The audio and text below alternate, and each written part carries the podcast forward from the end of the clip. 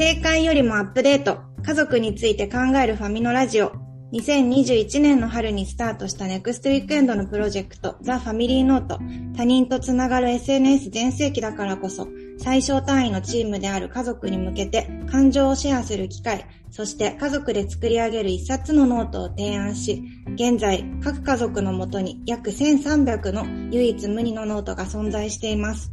この番組では、たった一つの正解ではなく、それぞれの中にあるアップデート方法、ヒントを探っていきたいと思っています。全4回の放送は、ファミリーノートが解決したい4つの社会課題でもある、パーパスに合わせて、スペシャルゲストからお話を伺っていきます。第1回目となる今回は、察する文化の国だからというパーパスに合わせて、松田美弘さん、そして奥様の若菜さんにご登場いただきます。美弘さん、若菜さんよろしくお願いします。お願いします。よろしくお願いします。お願いします。あの、第1回目という爆弾発言を今2秒前に お伝えしたので、はい、すみません。本当に、あの、このラジオがですね、あの、ネクストウィークエンドではちょこちょこ、私もラジオの、あの、担当はもちろんしてたんですけど、結構こう、ゆるい横丁みたいな、週末横丁っていうような番組で、後ろにこう、提灯とかを出したりとかするのが多かったので、あの、今回、やっぱりファミのラジオ始めたいなっていうことで、いろいろこう、構想を練って、で、第1回ということでお二人にご登場いただくので、あの、何のこう、ベースもないんですけど、二人と一緒にベースを作っていけたらと思うので、お願いします。はい、お願いします。じゃあ、まずちょっとお二人のことを少し皆さんにご紹介させていただきたいと思います。えー、まず、えー、質問家、ライフトラベラーとして活躍されている松田美弘さんです。えー、みひろさんはカウンセリングやコーチングの理論をベースに、やる気と能力が引き出される独自メソッド、魔法の質問を開発。NHK でも取り上げられた魔法の質問学校プロジェクトでは、各国の学校で子供たちが魔法の質問を体験されているそうです。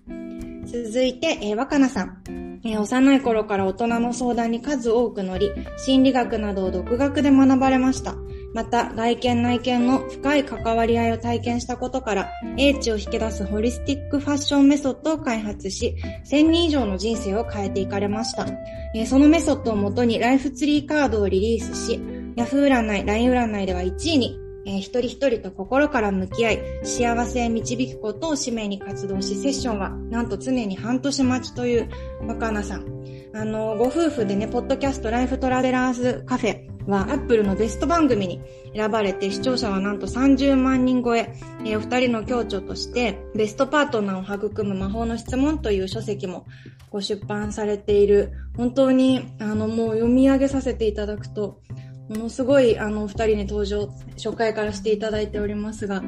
ありがとうございます。はい、お会いしたことがまだないので、あの、ズームでね、初対面そうですね。はい。はい。お二人は今あれですよね、世界中を旅されていますが、今は、そう、今は、えっと、ここ1、2年は、あの、ちょっと海外になかなか行きにくいので、日本の中にいて、日本では今沖縄を拠点に、今日も沖縄にいるんですけど、うん、はい。そうなんですね。はいあの、もう前回の1回目のお打ち合わせの時からお二人のファッションがやっぱり素敵で、あれですよね、その若菜さんのそのホリスティックファッションメソッドっていうのは、私あの本を拝見したんですけど、その今日のみひろさんのこうコンディションとか顔色とかを見た上で若菜さんがファッションを選ばれたりとかああ、そうです。なんかでも顔色もそうなんですけど、なんか今日どんなことを大切にして、こうなんか暮らしたいかなとか、どんな体験をしたいかなっていうところと、自分の心はどんな状態を望んでるかなっていうところで、なんとなく選んでいくっていう感じなんですけど。えー、今日これ、あの、音声のみなので、皆さんには、こう、言葉でしかお伝えできないですけど、今日のお二人、そしてみひろさんはどんな風に若菜さん選ばれたんですか？今日なんか、今日っていうか毎日聞かれるよね。僕は、あ、僕はまず、自分で服を選ぶと、必ず着替えることになるんですよ。どうしてですか？あの、ファッションセンスがマイナスすぎて。いやいやいやえ、それって、あれ、お二人は今ご結婚されて、どれぐらい経たれた約 10, 10年弱ぐらいそんなに経っても、あれですか？あの、ご自身のファッションセンスは向上されないんですか？全く向上しないですね。ななので、自分で選ばないようにしていて、その方が2回着なくていい、スムーズにね。で、それを前提で、僕は服を、えっ、ー、と、選、今日は何を着ればいいのかなってことを知りたいんですけど、ただその前に、今日はどんな気持ちなのとか、今日はどんな気分なのっていうことを必ず聞いて、それで選ぶみたいな朝で、毎朝ですね。それって10年以上経っても、やっぱり今日はこんな感じだろうっていうふうにあの決めつけることなく、ちゃんと本当に丁寧に毎日ご質問されてるってことですよね。あそうですね。丁寧、うん、全然丁寧っていう感じじゃなくてただなんかまあ本当に聞きたいことを聞くだけなんですけど多分、うん、あのまあ、みひろは、うん、あのファッションのセンスは確かにないんですけど でも多分男性とかまあ女性もね含めて忙しい方ってそうだと思うんですけど、やっぱり目の前のことに一生懸命だから、どうしても自分の中のこととか、自分が今日どんな体調で、どんな気分で、本当は何を望んでるんだろうっていうところまで、こう目をかけてあげることができないことってたくさんあるじゃないですか。忙しすぎて。一生懸命目の前の、目に見えるところに一生懸命な時ってそうだと思うんですけど、だからなんかそういう感じだとなかなか自分のなんかこう、心とかエネルギーとか、そういったものにフィットした洋服って選びにくいと思うので、あの、本当にただそこが私は純粋に興味があるだけなんで、そこを聞いてなんか選んでいくっていう感じですね。うん。いや、でもすごい、毎日その始まりをされてるっていうのがもう本当に今日一番聞きたいことで、伺いたいことで、あの、私たち、はい、このファミリーノートプロジェクトを、まあ、まあ、こうやって読み上げてみると、まだ去年なんだってびっくりしたんですけど、2021年の春に、あの、始めたんですよ。で、もうこれ本当に完全な自社プロジェクトで、なんか一家に一冊こういう秘伝の書みたいな欲しいなとか、こう、あの、家族間にデジタル化よりは、まあ、もちろん予定共有アプリとかいっぱいあるけど、もっと違うんだよな、温度感がって思っていて、秘伝の書を作りたいって思って始めたのが、まあ、これだったんですけど、でもじゃあ自分たちの欲しいものだったら普通に趣味でやっていけばいい中、こうみんながあの必要としている人にちゃんと届けるためにはって考えていった時に、まあ、our purpose っていうふうに存在意義というふうに言ってるんですけど、あの、まあ、社会的にもきっとこれが意義があるものだって思った人、あの、4つ挙げてるものの1つに、察する文化の国だからっていう、まあ、そこがあって、で、やっぱりこう、今日のゴールはですね、その察する文化ということに乗じて、あの、多くの人が、まあ、こう、察してよって思ってたりとか、あの、まあ、コミュニケーションをそれをやめてしまってたりとかすることってたくさんあると思うので、特にそこのパートナーシップにおいて、あの、二人のように毎朝察するということを、まあ、もちろん察した上でご質問されてるとは思うんですけど、分かったふりではなく、ちゃんと丁寧にコミュニケーションして、今日のお互いをアップデートしていくっていうことが、まあ、ものすごく大事だなと思っているので、そこを、あの、いろいろ伺っていけたらなと思うんですが、お二人の共著、あの、ベストパートナー育む魔法の質問の、まあ、本の帯に、二つすごい、まあ、パワーワードがあって、うん、お互い再婚夫婦だからこそ分かった秘訣っていうのに加えて、ベストパートナーは探すものじゃなくて作るものっていうのが、あると思うんですけど、うん、2人はやっぱりこう、ね、お話をプロフィールから伺ってるともうものすごく最初から完璧で、こう、もともとお友達でこう再婚相手になられたっていうところだと思うんですけど、うん、あの、もうビビッと来たの、来て運命が始まったのかなって思われる方も多いと思うんですが、この最初からこう必ずしも今みたいな関係ではなかったですかね、お二人でも。友達自体はこういう関係ではないです。うん、こう今こういう対話がないっていう方が正確かな。まあそうですよね。関係も違うでしょうけど、対話、いや今日このお二人のその対話っていうのがすごくキーワードにある中で、会話と対話の違いっていうのも多分多くの人が分かってないんじゃないのかなと。うんうんうんうん。お二人の中に、まあ、会話と対話の違いがあって、それがこう、この10年かけてベストパートナーとして育てていく中で、どういう対話を重ねられてきたのかなっていうところ伺えたらと思うんですけど。うんうん、会話と対話の違いはうん。なんか会話って、あのー、まあ、私的な勝手なイメージなんだけど、うん、あのー、割とさっき言った目に見えている部分とか、うん、うん、なんか、こう、そういったところの会話、まあ、お話をするっていうのが会話な感じが、じゃあ、じゃあ今日、例えばなんだろうね。ご飯何食べる？ご飯何食べるとか。それは会話だね。うんうん。で、対話は、あの、その目に見えているところと自分の体の中にある内側にある、なんか、まあ、人間だったら心とか考えとか思いとかっていうのがあると思うんですけど、あの、そこの部分を話していくっていうのが対話。だから、うちのことも含めたことを話すのが対話で、うんまあ、思いとかもね。で、割とこう、こう、なんて言うんだろう。現実的な目に見える部分の、話を。予定のこととか行動のこととか、う。うんうん、んいや、目に見えるものうん、うん。ですね。それが、まあ、会話ううんん。かなと思っているんですけど、うん。うん。じゃあ、どう思うっていう質問をすれば必ずしもそれが対話になる？必ず、どうですか？で、なんかね、対話のついっていう字うんをなんかこう考えたときに、相手対自分っていうのはもちろんね、わかると思うけど、私の中でその対話っていうところをすごくこう大事にしたり、あの、してきて感じるのは、そのなんか相手対自分っていうものと自分対自分っていう対がもう一つあって、うん。うんそのなんか二つの対がうん。なんかあるのが対話だなっていうふうに、すごいこう、いろいろかやってきてね、そう思ったんですよね。なるほどね。相手との対話の前、前に自分うんがある。うん。前にもそうだし、同時になんか自分の中ともこう対話しながら、自分のやっぱり気持ち、思いを話すっていうことは、やっぱり自分の中で何を思ってて、どんな気持ちで、何をなんか望んでるんだろうっていうのが、やっぱり分からないと話がこう、なかなかうちの会話ってできないですよね。目に見えていることだと見えたものとかで、こう、あ、あれやっといてねとか、あれ片付けてねっていうのは、こう言えるんだけど、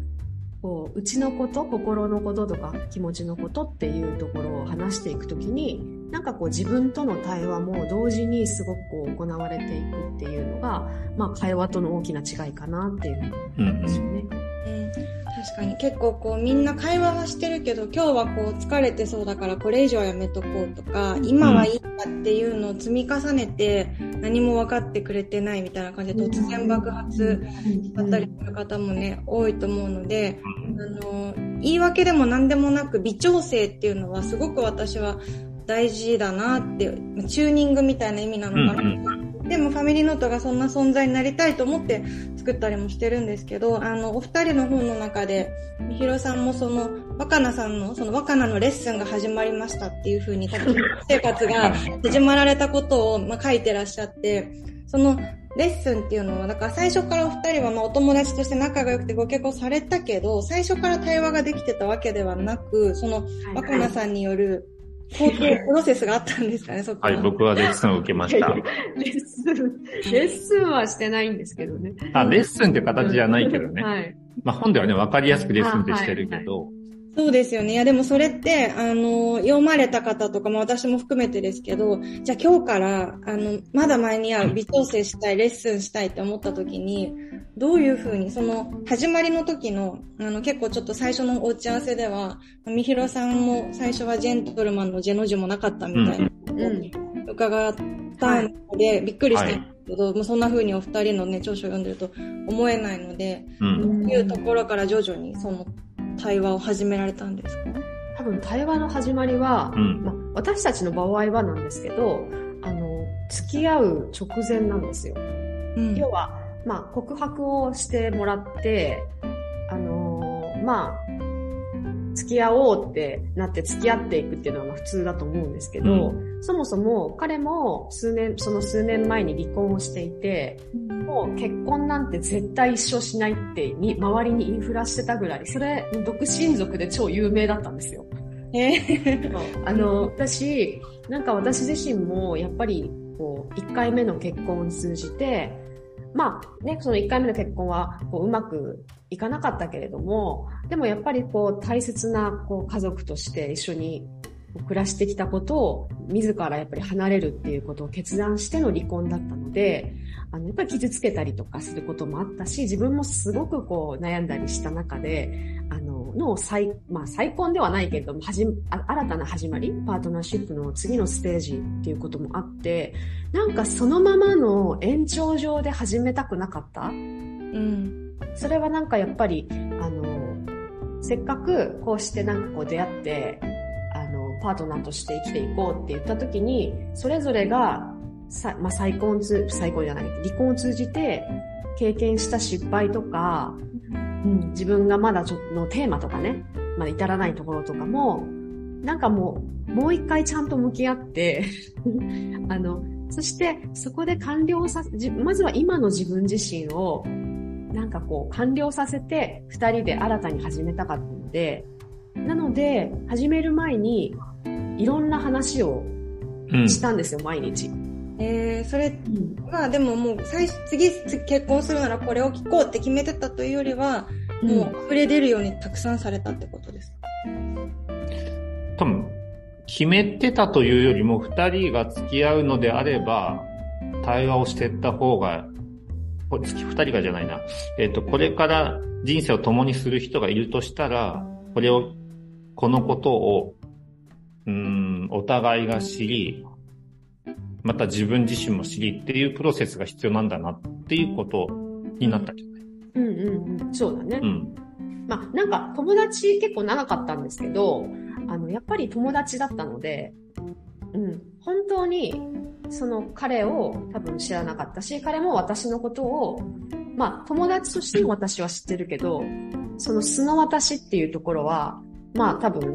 理解とかはまあ全然できてなかったから、そういう意味で、なんか本当に素の自分たちで、まあ、こう、いや、まあ、なんていうの、関係性を作っていきたいなっていう始まりがあったので、それで本当になんかね、あの、知ってるようなことも含めて、最初からいろいろ好きなこととか、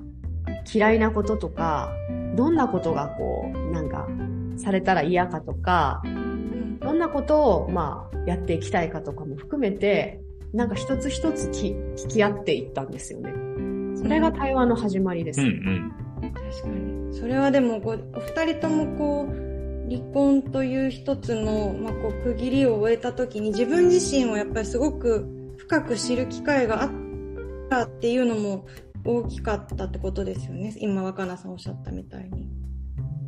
そうね。でもなんか多分、うん、幸せになりたかったんだと思うんですよね。うん。あの本当に単純に言っちゃえば。本当に心から幸せになりたかったし、自分自身も幸せにしたかった。そっか、それってあの、若菜さんもあの本の中で、その、もともとすごくこう1回目のご結婚の時に自分よりも相手を優先してしまって辛くなられたっていうふうに書かれてましたけど、それはその当時は自覚されてたんですか？そのもう。してなかったんですよね、それが。うん。それはなんかもう本当に無自覚でやってるから、なんか、そうちょっと自分の中の気持ちとかがブレてることにも気づかないですね。やっぱ無意識だから。気づいてないから。それってでも、あの、気づくきっかけになっていったことだったりとか、その時にどういうプロセスを踏んで、まあ今に至れたのかって多分多くの人が今すごくこう、外から見たらね、SNS とかでものすごく幸せに見えるかもしれないけど、こう、今の自分の本当の気持ちって、それこそ自分との対話っていうのに課題感を持ってる方が多いのかなって思ったんですけども、若菜さんはその、まあ、自分よりも相手を優先してたって思われるにあたってどういうふうに思考を踏んでったんですか？私はね、うん、あのいろんな多分プロセスがあったと思うんですけど、まずね、相手が病気になったんですよ。まあ、心の病気になって、一切もう何年間か働けなくなっちゃったんですよね。うん、だから、まあ彼の、まあ、実家にお世話になりながら暮らしてたっていう最後の数年だったんですけど、で、なんか、あの、表面的にはすごく、まあ私は彼の家族のことも大好きだったので、あの、とてもこう、まあ楽しく暮らそうとしてたし、まあ彼もね、病気っていうところがあったので、あの、あんまり心配をかけないように、自分たちだけはもうハッピーにしてなきゃっていうのもあったので、なんか、あの、そんな感じで暮らしてたんですけど、あの、やっぱりなんて言うんだろう。だんだん、こう自分、なんか楽しいんだけど、心が、うちょっと空っぽになっていくっていう感覚っていうのが、こう、増えてきたんですよね。だけど、私は恵まれてるっていうふうに思うことで、要は恵まれてるっていうのは、あの、豊かっていう、あのね、お金的に豊かとかじゃなくても、あの、要は、こう大事にしたいと思える家族がいて、あの、お家が滑るお家があって、あの、お友達がいて、本当に私は恵まれてるから、これはもう感謝しなきゃ、今に感謝しなきゃいけないなっていうことを自分に言い聞かせながら、こう、やっていくと、やっていくのに、どんどん心は空になっていくみたいな。うん。うん、なんかね、そんなことがずっと続いてった時に、あのー、まあ、ある仕事、まあ仕事のというか、仲間と一緒に、まあ旅に出る、海外の旅に出るっていう企画、企画というか、まあ、あの、機会があってですね。うん、で、まあ、あの、まあ、その当時の夫が、まあ、その心の病気になって働けないっていう状況の中で、まあ彼をまあ家族に置いて、自分だけ旅にね、結構長い旅だったんで、行くっていうのはどうかなとも思ったんですけど、もうね、多分、心が空になりすぎて、多分もう自分の中のこう魂の叫びみたいなのが、もう行け行けみたいな。だから行かずにはいれないっていうかもうなんか、そんなこう衝動的な気持ちがすごいこう体の中から溢れ出してきて、まあそれであの家族にも話して、その旅に、みんなとの旅に行った時に、あのそこで話したりしてるな、まあ会話の内容とか、なんかそこで感じている自分のいろんな気持ちが、すごく自分らしかったんですよ。家族ともいろんな会話とかね、もちろん対話も含めてしているし、それは本当に幸せなものだったし、楽しいって思ってたんだけど、でもなんか本当の自分が話したいことってこのことだよなとか、うん、なんかこう、本当にこう感じたいこととか考えたいことってこのことだったなみたいなのを、ちょっとこう、そこから離れたことで、うん、なんかすごく自分で体感するっていうことになったんですよね。なるほど。ここからもうね、なんかもう自分の体っていうか、もう奥の腹の部分っていうか、そこがなんか気づい、本本音に気づくと、あの、人間ってなんかね、多分、いても立ってもいられなくなるんだなと思うんですよ。で、多分そこを我慢して、元に戻ってたら多分私は病気になってたと思うんだけど、まあ私自身がもうすぐちょっと、まあ行動したっていうのもあって、でそこをきっかけに帰ってから、やっぱりなんか本当に自分が自分に昔、あの、約束した生き方を大切にしようって思って、あの、そこからもう離婚の方の 話にこう、プロセスに入ってったっていう感じの流れですね。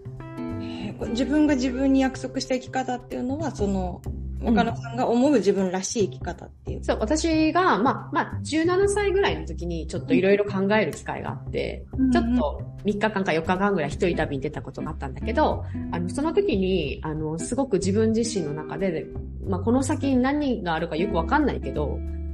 でもこれだけは大事にしたいなっていうことを、自分の中の本当に拙い言葉なんだけど、こう、出てきた言葉があって、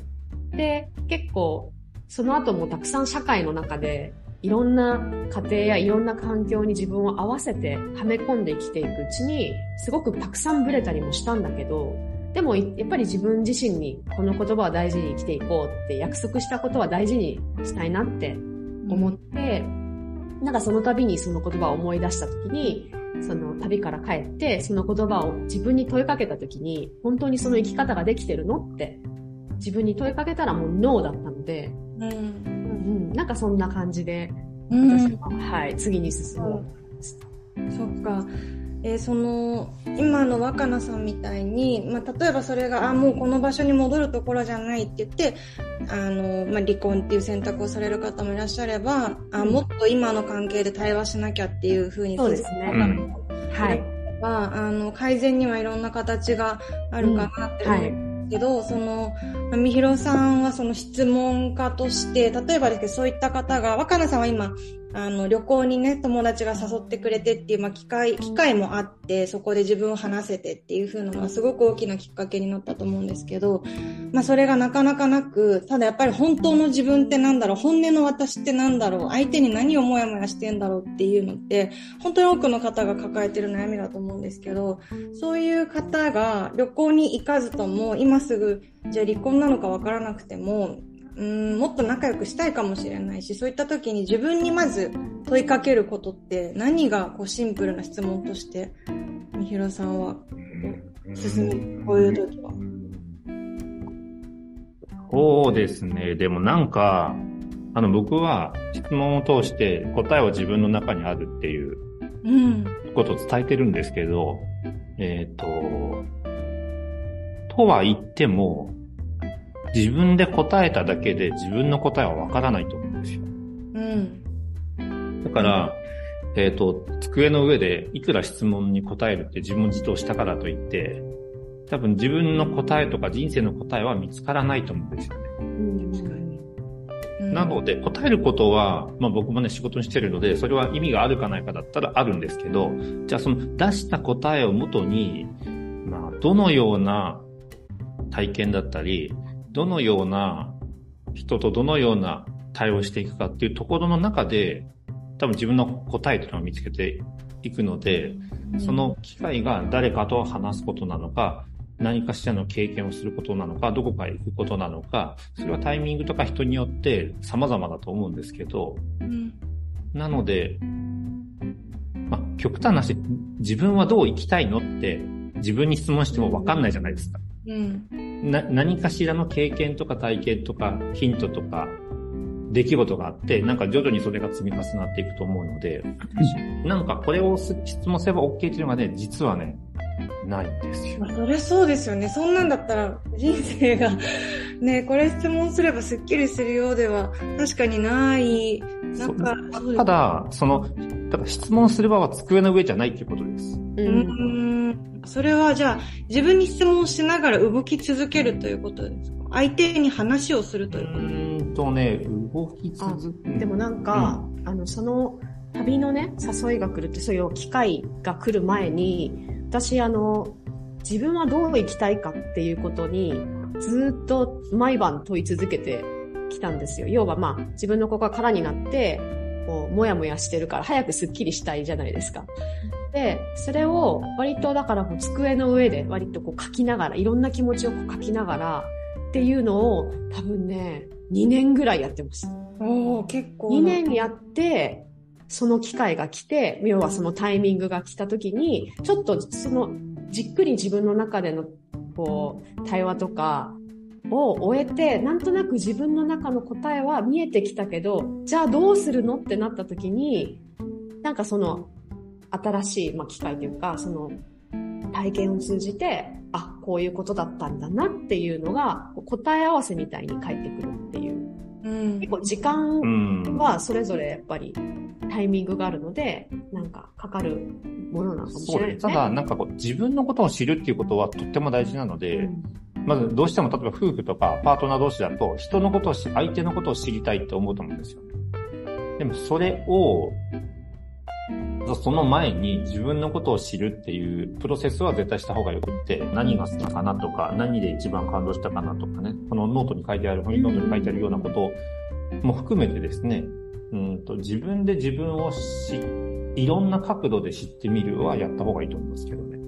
もうそれは今の自分含めて歩いてきた道そうそうそうそう。今までとこれからと今。うん。確かに分かった風になっちゃってることって多いですもんね、自分のことって。そう、なんかあの、質問するときにすごく重要なことは書くっていうことなんですよね。うん、それは心の中でぐるぐる考えるだけじゃなくて、質問も答えも書いてみる。そうです。で、えー、っと、うん、客観的に捉えるっていうことが大事なんですけど、自分の中にあり続けた答えは自分で見えないんですよ。だから見えないから認識できないじゃないですか。でも書くと見えるので認識できるじゃないですか。うんうん。なので、質問に答えるときに書かずに答えるパターンと書いたパターンでは多分ね、すごく自分に対する、うーん、まあ、成果っていうのは変ですけども、影響の大きさとしては、書いた方が全然違う、違うと思いますね。うん、そうですね。私も就職活動の時とか、大学生の時とかも、本当に自分のノートに、とりあえず今漠然とやりたいことはの後に、もう、あ、そういうのじゃなくて、こうこうこうってすごいなんかしつこい取材班みたいな、もうめちゃめちゃ、はい、じゃあそれはとか言って、そんなのじゃなくてとか言って、すごい質問もめちゃめちゃ大阪弁みたいな謎な感じの人を一人でやってて、それで、あの、行動してた時期が確かにあったなって思うんですけど、その、じゃあ今の自分が好きなものとか、そういうのが分かってると、パートナーとの対話っていうのも、スムーズになって、まあ、そっか、求めてるものが言語化できるようになるんですかね。あ、でもまず、そもそも自分のことを知らないと、周りの人のことを知ることもできないかなとも思いますし、また、自分にいい質問ができないと、相手にいい質問はできないですよ。うーん。確かに。うん。なので、本当に聞きたいことが聞けないしう、ん。だと、ほん、なんか、すれ違いみたいな感じになっちゃうかなと思いますあ。とよく、うんなんか、こう直直してほしいっていうか、うん。こうしてほしいなって相手に思うことがあった時に、それを伝える時の自分の状態ってすすごく大事だなと思ってて、あの、まあ私自身もあったんだけど、あの、こうしてほしいっていうふうに思ったことがあって、相手に、まあ、みひろにもっとこうしてほしいっていうことがあったんですけど、なんかその時は、あの、最初はね、やっぱりこう自分の感情っていうのがあって、なんでこうしてくれないんだっていう思いがあって、その思いからこうしてほしいって伝えてたんですよ。なんでこうしてくれないんだっていう思いとともに、こうしてよって伝えてたんですけど、そうすると、なんか、うまく受け取られてない感じがするっていうか、ちょっと相手も、ふてくされるっていうか、こう、うん受け入れられない感じ。まあ、はい、うん、わかったとは言ってるけど、口では言ってるけど、なんか入ってないなっていうことがあって、あ、こういうことがこう何回か続いたときに、これはどういうことなんだろうっていうふうに、あの、すごくこう、見ていくと、なんか、私の中で、こうしてほしいという感情、こうしてよっていうちょっと怒りの混ざった、期待も混ざった感情で伝えると、多分その感情を相手は受け取っていくんだっていうのが分かったんですよ。うんだから表面的に、じゃあ、洗い物してよってじゃあ、例えばね、言ったとして、もう、なんか洗い物してくれるって言ったとしても、その時に私が怒ってたら、洗い物してよって言葉じゃなくって、ちょっとこの怒りのうん思った感情を相手は受け取っていくんだっていうのが分かって、そうすると、洗い物をするっていうことはとっても簡単なことなのに、なんかすごく反発したくなるっていう。うんっていうのが生まれてくるっていうのが分かったときに、あの、なんで洗い物をしてほしいんだっけっていう自分の本当の気持ちうんを知ることをやってみたんですよ。うん。だから例えば、あの、すごく、まあ、自分では疲れていて、それをじまたやったら、もっと私はこう、あの、トゥーマッチになって、うん、ますますちょっと、あの、イライラしちゃったりとか、体調崩しちゃったりするかもしれないから、まあ、だからできれば、あの、洗ってもらったらすごくこう、お互いヘルシーでハッピーだよね、元気だよねっていうところから、まあ、ちょっとこう、噛み砕くとね、うん、うん。洗い物してほしいなって思ったんだ。っていう、なんか自分なり、自分との対話の中で自分の感情を納得させていくと、ゆ同じ言葉でね、洗い物してくれるって言ったとしたら、もうものすごい入っていくんです。うん。っていうのがすごく分かったときに、うん。さっきみひろが言ったように、自分は本当はどうしてほしいんだっけとか、本当はどうしたいんだっけっていうことが、自分とうまくこう折り合いがついていたりとか、話し合いができて、自分自身が納得した状態だと、どんな言葉も割と相手に、まあ、要は伝わりやすい。受け取られやすいっていうことがすごい分かってきたので、やっぱそういう意味でもね、自分との対話って、うん、あの、欠かせないものなんだなっていうふうに思いました。そうですね。確かに察する文化ってよく考えるとすごい相手に依存してますよね。自分の気持ちも整理できてないのに、私が何してほしいか分かってよみたいなので、顔だけで判断するみたいなのも難しいし、本当に伝えたいんだったらちゃんと自分の気持ちを整理して、そもそもっていうところが、なってれば、感情でね、喧嘩になることも少ないでしょうし、そのためにはどうですかね、一度その、まあ、飲み、飲み込むというか、感情ってやっぱなんか結構6秒とか7秒とか言いますよね。その怒りが出たりするのって。なんかアンガーマネジメントで、一回6秒待ってみると感情が収まって、本来言いたいことが言えるみたいなので、結構6秒だってね、待てるから、じゃあ待った方がいいななんて思ったりしますけど、そうですね。そういうふうに、あの、本来言いたかったことは何かっていうのを、まず自分の中に問い、問うてみて、それを伝えるっていうのが。そうです。まあ、伝えたかったらですね、多分。なんか、ただ怒りを、やっぱり怒りとかを、こう伝え、まあ、発散したい時も人間だからあるじゃないですか。うん。そういう時は、ただ素直に、今すごく生理前でイライラしてるから、うん、ちょっとイライラするね。っつって、わーって言ったらいいと思うし。で だから、とにかく相手がまずどうこうの前に自分がどう思ってるのかっていうのさえ素直に自分で受け取って、で、ただそれを、あの、伝えていくっていう、そのワンクッション置くことで、本当に自分が多分聞きたかった言葉とか、うん、受け取りたかったことっていうのが、すごく満足がすごくされていきやすいなって思います。う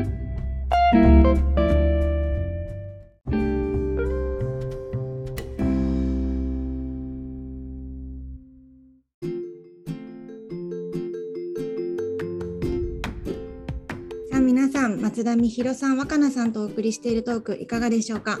後編ではネクストリケンド読者の皆様から寄せられたパートナーシップのお悩みにも触れながら正解よりもアップデートのためのヒントを探っていきます。お楽しみに。